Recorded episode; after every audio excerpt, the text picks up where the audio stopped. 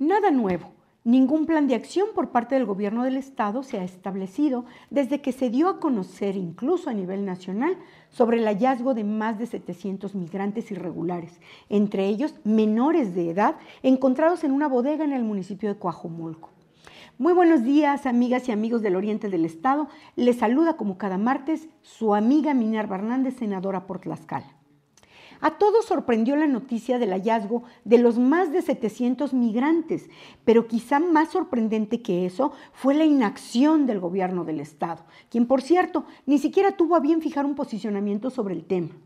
Nada es casualidad, todo se suscribe a la limitante que en los gobiernos morenistas es el sello de la casa, la falta de capacidad y compromiso con los ciudadanos, además del exceso de obediencia y lealtad sobre la capacidad.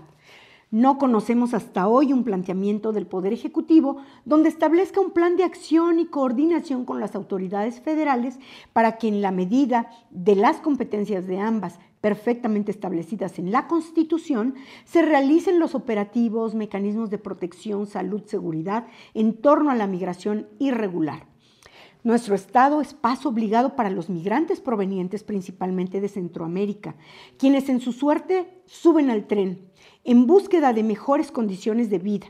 Por tanto, un gobierno que se considere humanista, lo mismo que deberá establecer es un plan amplio y concurrente que permita dar atención a los migrantes no regulares, pero que a su vez asuma con responsabilidad el compromiso con los ciudadanos mexicanos, quienes pueden verse afectados por este importante fenómeno social.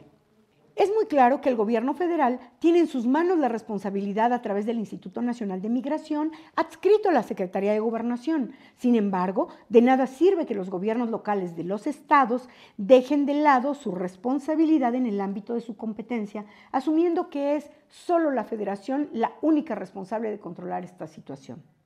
Como cada martes, le agradezco el favor de su atención, no sin antes invitarlo a que me siga en redes sociales, donde me encuentra como Minerva Hernández en Facebook, Instagram, X y TikTok. Los saludo la próxima semana.